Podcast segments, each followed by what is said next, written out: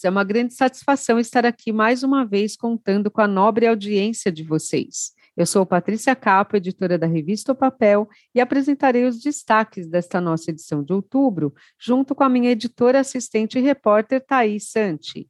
Sim, Patrícia, agradecemos muito pela audiência dos nossos ouvintes neste podcast, o BTCP Revista Papel em Minutos, o programa que traz a voz da indústria de celulose e papel pela publicação que acompanha as notícias do setor há exatos 83 anos. E vamos juntas então, Thaís, com os nossos ouvintes, começando este bloco com o destaque de quem foi reportagem de capa este mês, a Dama Pel com seus 60 anos de história. Mas antes de falar da Dama Pel com o CEO da empresa, Marcelo Domênico, Vale dizer aqui que esta nossa revista, o Papel de Outubro, circulou prioritariamente em formato impresso este ano no ABTCP 2022, o 54º Congresso Exposição Internacional de Celulose e Papel.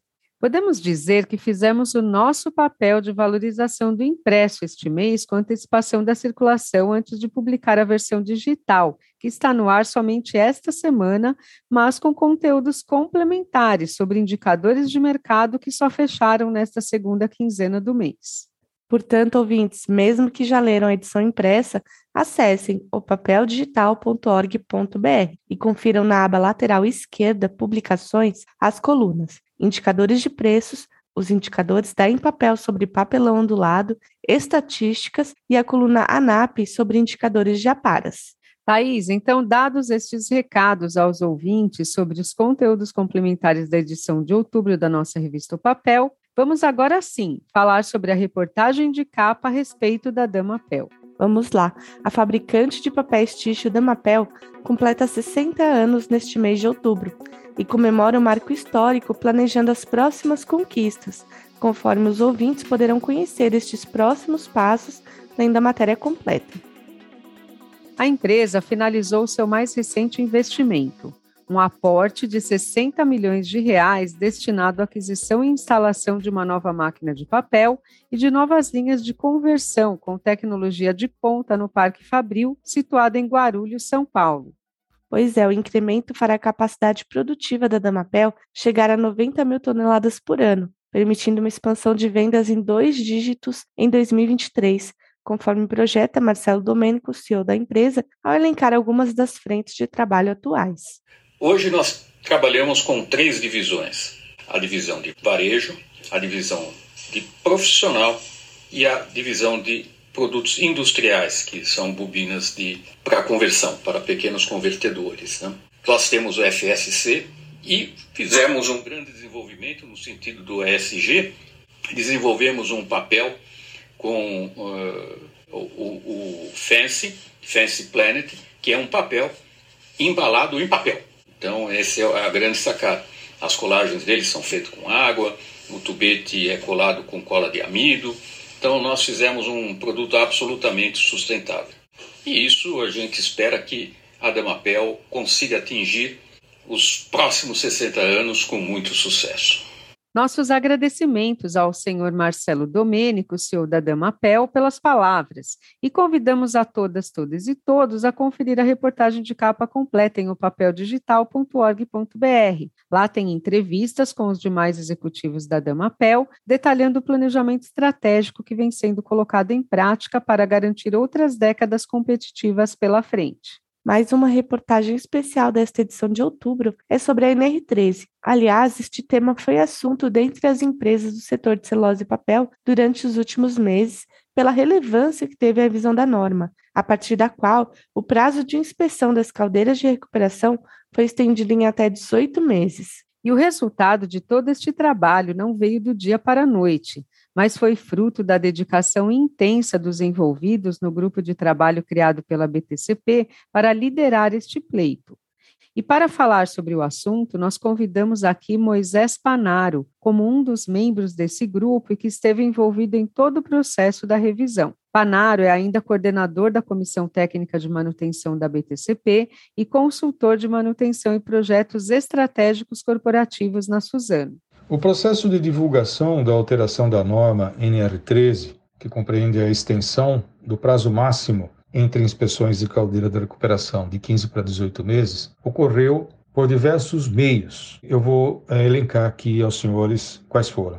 Inicialmente, promovemos reuniões mensais com um grupo de interesse, um grupo formado por membros da Comissão de Manutenção da BTCP, de fabricantes de equipamentos e de fornecedores de serviços de inspeção em caldeiras. Nós também utilizamos o aplicativo WhatsApp para informar a todo esse grupo de interesse cada movimento, cada avanço que foi acontecendo durante todo o processo. Assim que tivemos a confirmação da publicação da portaria com a alteração da norma, nós agendamos e realizamos uma mesa redonda da BTCP, da Comissão de Manutenção da BTCP, nos dias 30 e 31 de agosto, na unidade Suzano, da Suzano SA. Para esta mesa redonda foram convidados associados da BTCP, representantes do setor de celulose e papel, de todas as unidades produtoras do Brasil, também fabricantes de equipamentos, caldeiras e fornecedores de serviços de inspeção. Nessa mesa redonda foram discutidas todas as alterações, as implicações para o futuro e esclarecidas todas as dúvidas dos presentes. Finalmente, no 50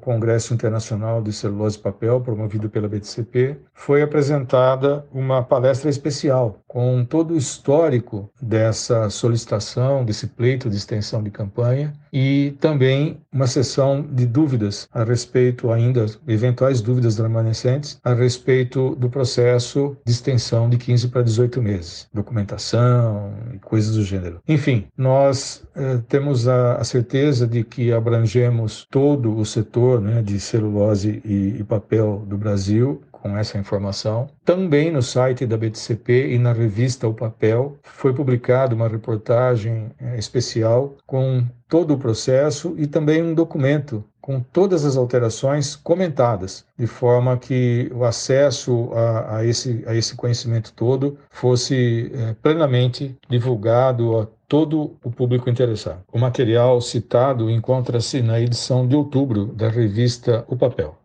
Agradecemos a Moisés pela participação em nosso podcast e por toda a sua acessibilidade nas informações que compuseram a matéria sobre a norma. Além desta matéria sobre a NR13, caras e caros ouvintes, a edição de outubro traz ainda um informe técnico sobre o tema, com análise e texto comentado desta revisão, assinado por Francisco Carlos Rodrigues Marques, consultor sênior da Petróleo Brasileiro SA. Vale acessar o papeldigital.org.br, ler e baixar este conteúdo para consulta no dia a dia de trabalho, especialmente para aqueles que atuam na área de recuperação e utilidades. Isso mesmo, Thaís. E fechamos assim, então, com esta dica, este primeiro bloco do podcast ABTCP Revista Papel em Minutos, o programa que traz a voz da indústria pela publicação que acompanha as notícias do setor há mais de 80 anos. E seguimos neste segundo bloco do nosso programa com os destaques sobre colunas e colunistas.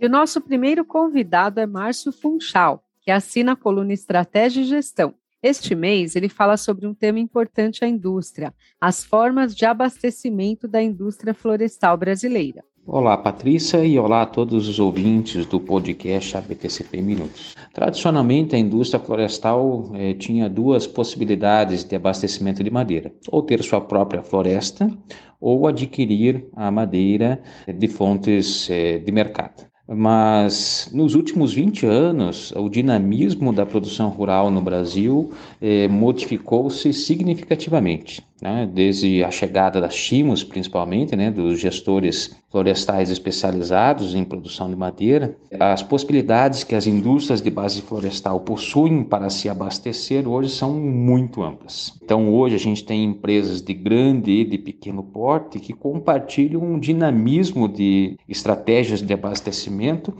eh, moduladas especificamente para a sua região. Mesmo empresas que possuem mais de uma planta industrial, para cada uma delas situadas em regiões é, diferentes do país, possuem estratégias específicas. Então, hoje a gente tem empresas que dependem 100% de compra de madeira de mercado, porque naquela planta não há nada de plantio para abastecimento da sua própria indústria, e ao passo que a gente tem exemplos de outras empresas que é, são completamente independentes, são autossuficientes no abastecimento de madeira, não precisando de atendimento de mercado. Então, a ideia do artigo é apresentar essa dinâmica e para o leitor poder então vislumbrar as possibilidades que as indústrias de base florestal têm hoje em mãos para, é, resumidamente, né, abastecer os seus empreendimentos industriais. É isso. Um abraço. Nossos agradecimentos ao colunista Márcio Funchal pela participação em nosso programa e avisamos os ouvintes que, além da coluna Estratégia e Gestão sobre esse tema publicada na edição impressa, os ouvintes podem acessar o papeldigital.org.br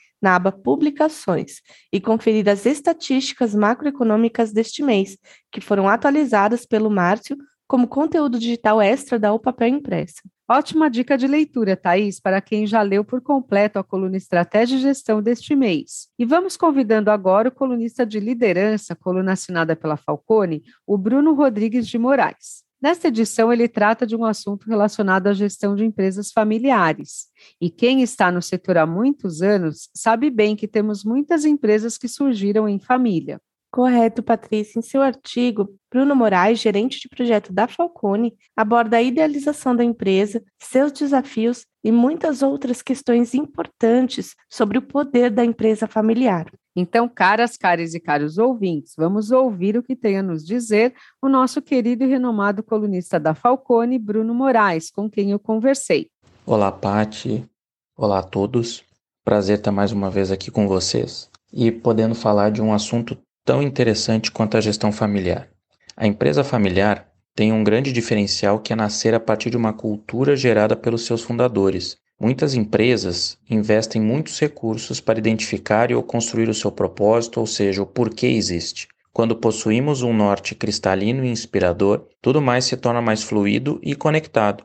É por esta razão que muitas empresas familiares conseguem crescer de forma acelerada e se tornam referência no seu segmento, muitas vezes inovando e liderando os movimentos junto aos demais players. Os fundadores estão à frente, possuem o propósito na mente e atuam permanentemente em consonância com ele. O risco inerente a este modelo de organização é a transição entre gerações. A partir do momento em que os fundadores passam a inserir as demais gerações e a transferir o comando do negócio, Proteger o legado familiar e potencializar o que foi construído antes de si passa a ser a principal responsabilidade dos herdeiros. O ponto central desta transição é materializar o propósito do fundador, transformando-o no propósito da organização. Para que isso funcione, é inegociável a necessidade de estruturar e equilibrar os três subsistemas das empresas familiares: família, propriedade e negócio. Por família, entende-se a organização familiar a preparação da sucessão e sua relação com a empresa. Em propriedade, estamos falando de como conduzimos o controle acionário, sejam eles herdeiros, cônjuges e ou terceiros. Por fim, o subsistema negócio é aquele que sustenta a gestão e sua relação com os outros dois. É salutar que os herdeiros, membros da família, estejam envolvidos no negócio, mas precisam entender que sempre possuirão chapéus nos outros dois subsistemas e que essas relações precisam estar regulamentadas. A ferramenta para esse equilíbrio, que permite o crescimento além das gerações, é a governança corporativa, que traz boas práticas e auxilia a família na profissionalização e na perpetuidade da construção dos fundadores. Então, aqui é uma ideia mais geral, um pouco ampla desse assunto, mas que com certeza merece aprofundamento e desenvolvimento em outros fóruns, dado toda a sua relevância. Um obrigado e até mais. Nosso muito obrigado ao Bruno Moraes pela participação e nosso sincero respeito às empresas familiares que atravessaram os tempos em nosso setor e estão no mercado seguindo com enorme sucesso. E vamos passar a um outro assunto agora. Sim, Thaís, vamos ouvir o nosso colunista super mega respeitado na indústria de árvores cultivadas e no âmbito diplomático brasileiro, o embaixador José Carlos da Fonseca Júnior. Nesta edição, ele anuncia a publicação do novo relatório anual da IBA, uma agenda que ilumina o caminho da bioeconomia. O relatório anual da IBA, que será lançado em breve, é mais que um documento. É uma agenda que ilumina o caminho da bioeconomia, pois por meio de dados e informações, revela o trabalho cuidadoso do setor de árvores cultivadas, baseado no que há de mais moderno no amplo conceito de ESG. Vale destacar que este é o terceiro ano consecutivo em que elaboramos o anuário em parceria com o Instituto Brasileiro de Economia da Fundação Getúlio Vargas, da nossa FGV. Avançamos também muito na metodologia de mapeamento das áreas plantadas, utilizando imagens de satélite nesse ano. Junto com a Canopy, modernizamos a coleta de dados e chegamos a 9,9 milhões de hectares de áreas plantadas com finalidade econômica e industrial em todo o Brasil. Comprometido em cuidar do, do meio ambiente, o setor segue também com mais de 6 milhões de hectares em áreas conservadas de espécies nativas. Aliás, houve avanço em RPPNs por todo o Brasil, comprovando que vamos além do que a lei exige e que sabemos demonstrar na prática que é possível desenvolver, crescer, gerar renda e emprego e, ao mesmo tempo, preservar. Também vale mencionar que o setor de base florestal anda na contramão da desindustrialização por que passa o Brasil. Em 21, revelou o nosso setor receita recorde na área industrial, justamente, que atingiu 244 bilhões de reais. Com um dos maiores investimentos privados do país, chegamos a mais de 500 mil empregos diretos e, considerando os indiretos e no efeito renda, a mais de 2 milhões de postos de trabalho. Enfim, há diversos dados que demonstram o avanço contínuo do setor sobre os trilhos da bioeconomia. Convidamos a todos que acessem e consumam essa agenda que dialoga com o presente e com o futuro. Nós teremos versões física, bilíngues e online que estarão disponíveis também no nosso site www.iba.org. Esperamos todos que gostem do nosso relatório anual da IBA. Um grande abraço. Agradecemos a ilustre participação do embaixador José Carlos da Fonseca Júnior, Patrícia. Nosso próximo colunista convidado deste O Papel em Minutos, edição de outubro, é o nosso querido professor da Unicamp, Universidade de Campinas, São Paulo, Mauro Berni. O colunista Mauro Berni, pesquisador das áreas de meio ambiente e energia do Núcleo Interdisciplinar de Planejamento Energético da Unicamp, aborda nesta edição um tema de extrema relevância à nossa indústria de base florestal, a descarbonização. Caros amigos e amigas, leitores da revista O Papel, eh, neste mês, minha coluna trata das opções de descarbonização postas ao nosso setor. Poderão ver na leitura Existem várias possibilidades para atingir esses objetivos nas plantas de papel celulose. Todavia, é necessário que cada uma busque o seu DNA e estabeleça o seu planejamento próprio. A, de, a descarbonização, enquanto uma opção de, para a transição energética, veio para ficar quer seja através da, da substituição das fontes fósseis por fontes limpas e, e também os ganhos de eficiência energética. Acreditem, a, a transição energética é peça fundamental do esforço global de mitigação das mudanças climáticas e, por consequente, a, a descarbonização está aí nesse meio. A difusão de fontes renováveis para a geração de eletricidade é aquela que mais tem avançado nessa, nessa fase de transição. E nós temos aí um, no nosso DNA essa possibilidade ampla né, de, de, dessa geração de energia elétrica. Eu, eu, diria até que é uma tendência consolidada no setor. Não? É, é questão aí de buscar novas inovações é, de forma a melhorar a eficiência do processo. Ratifico que, amigos e amigas, leiam a revista O Papel desse mês e vai dar muito se conversar sobre descarbonização no nosso setor. Um forte abraço a todos. Agradecemos o professor Mauro da Unicamp pela participação em nosso programa e convidamos a quem nos acompanha a acessar o papeldigital.org.br e ler na íntegra a coluna Biomassa e Energia Renovável sobre o tema descarbonização e os conteúdos extra edição impressa publicados na aba lateral esquerda deste site sobre os indicadores do setor de aparas e poderão conferir ainda o IBPO, Índice Brasileiro do Papelão Ondulado, atualizado pela Empapel, Associação Brasileira de Embalagens em Papel. Além destes conteúdos, Thaís, os ouvintes poderão ler na íntegra a coluna Indicadores de Preços, assinada pelo ilustre professor Carlos Baixa, que este mês traz um enfoque sobre a estabilização de preços da celulose nos Estados Unidos e na Europa e a queda destes preços na China em setembro e começo de outubro. E com esta dica de leitura sobre os indicadores de preços desta edição, vamos fechar o segundo bloco do nosso programa sobre conteúdos da revista o Papel, a publicação que acompanha o desenvolvimento do setor de celulose e papel há 83 anos.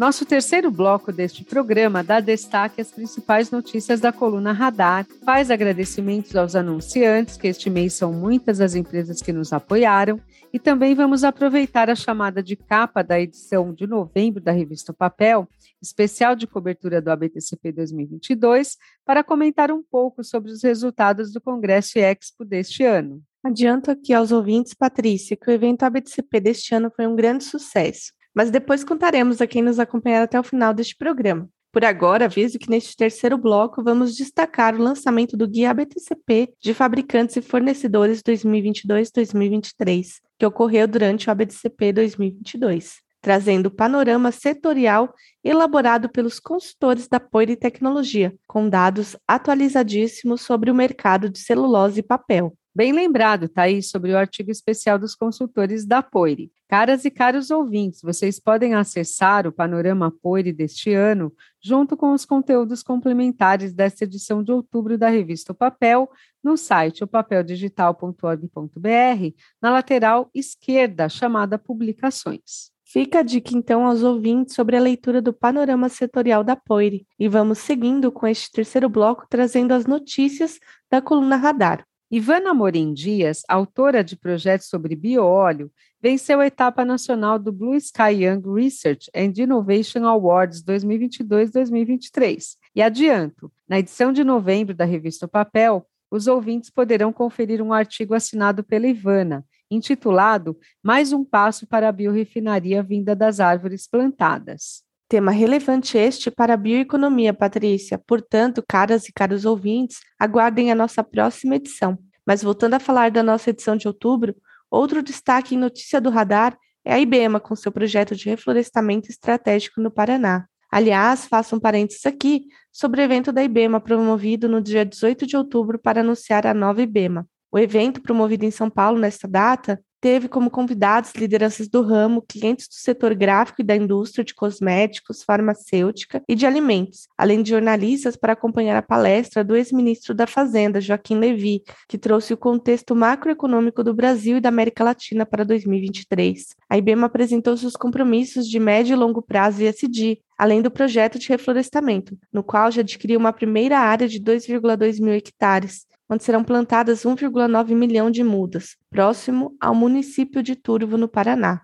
A novidade ficou por conta da iniciativa em Budas Artes, em São Paulo, com o projeto Estação Preço de Fábrica, que teve um container inaugurado no dia seguinte ao evento. E a partir de agora, a população poderá trocar papel e vidro por dinheiro. Parabéns à IBEMA, Thaís, por tantas ações de desenvolvimento e pela trajetória digna de reconhecimento. Sim, Patrícia, já estou preparando uma reportagem especial sobre a IBEMA para a próxima edição também, para que todos e todos fiquem por dentro de mais detalhes sobre o futuro da empresa. Certo, Thaís, mas voltando então ao nosso radar de outubro, captamos também que a Valmet lançou o contrato de desempenho da seção de secadores para máquinas de ticho e que o refinador em fibra finer da Voit, recebeu medalha de prata no Prêmio Internacional de Design Focus Open 2022. Nosso radar tem muito mais notícias que os nossos ouvintes poderão ler em o papeldigital.org.br. Fica aqui a dica. Também lembramos que temos o e-mail podcast.abtcp.org.br,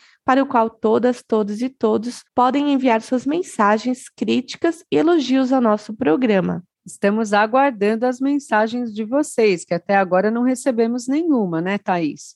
Nem mesmo o pedido de Pix já chegou por este endereço eletrônico. Mas uma hora os ouvintes se motivam e nos escrevem, tenho certeza. Certo, Patrícia, repita então aqui para o pessoal anotar: podcast.abtcp.org.br e vamos passar para os agradecimentos aos nossos ilustres anunciantes da revista o Papel de outubro, que, como você já adiantou aos ouvintes, são muitos este mês. Sim, Thaís, tenho a honra de apresentar aqui na passarela, ou melhor, neste podcast Papel em Minutos, as empresas Andritz Brasil, Em Papel, Associação Brasileira de Embalagens em Papel, Axchain Brasil Indústria Química, IBS Áustria, Ginan Richlink Paper Machinery, Kuber Brasil, MWN, PCF, Senai Paraná, Sil Eurodrive Brasil, Siderquímica, Valmet e Voit Paper. Nosso muito obrigada a todas essas empresas apoiadoras da nosso papel de outubro e muito sucesso a todas em seus negócios futuros. Isso mesmo, Thaís. E antes de encerrar este programa, vamos falar sobre a próxima reportagem de capa da revista O Papel de Novembro. Será uma das edições mais esperadas do ano, Patrícia, a especial de cobertura do ABTCP 2022. O evento retomou este ano o formato presencial e contou com mais de 6 mil visitantes e aproximadamente 700 congressistas. Podemos dizer que foi uau, Thaís. Temos até um boletim especial do evento que foi enviado. Se você não recebeu, acesse o site do evento, abtcp2022.org.br e confira tudo lá. Então, após estes últimos anos sem a realização em formato presencial, nós percebemos que os profissionais estavam ávidos a se reencontrar, abraçar e se confraternizar em nosso jantar do ABTCP 2022, que marcou, além da entrega de prêmios destaques do setor, os 55 anos de fundação da ABTCP. Parabéns com bolo e presenças ilustres que compareceram para celebrar esta comemoração, Patrícia. Quem esteve lá pôde conferir. Portanto, caras, caras e caros ouvintes, aguardem nossa edição especial de novembro da revista o Papel, com a cobertura completa do ABTCP 2022. Enquanto a próxima edição está sendo produzida pela nossa equipe, Patrícia, vamos ficando por aqui, agradecendo nossa audiência que vem crescendo a cada mês, deixando nosso grande abraço aos ouvintes. Podcast ABTCP Revista Papel em Minutos, o programa que traz a voz da indústria pela publicação que acompanha as notícias do setor há mais de 80 anos.